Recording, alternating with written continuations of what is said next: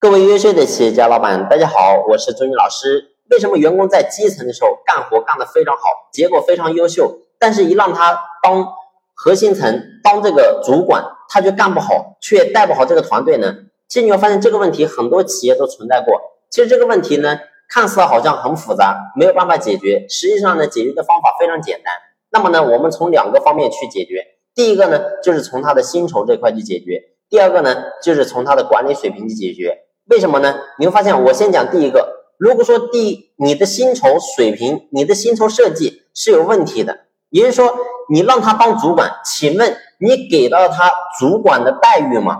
所以很多人你会发现说，哎，我给了呀，他当主管，我给他工资额外，我还给了他几百块钱的一个岗位工资呀。那事实上你会发现，你给这几百块钱，给了跟没给有什么区别呢？你给不到任何的激励的作用。所以在整个薪酬设计这块，既然让他当主管，那么你必须要让他当主管所付出的跟人家的收获是成正比。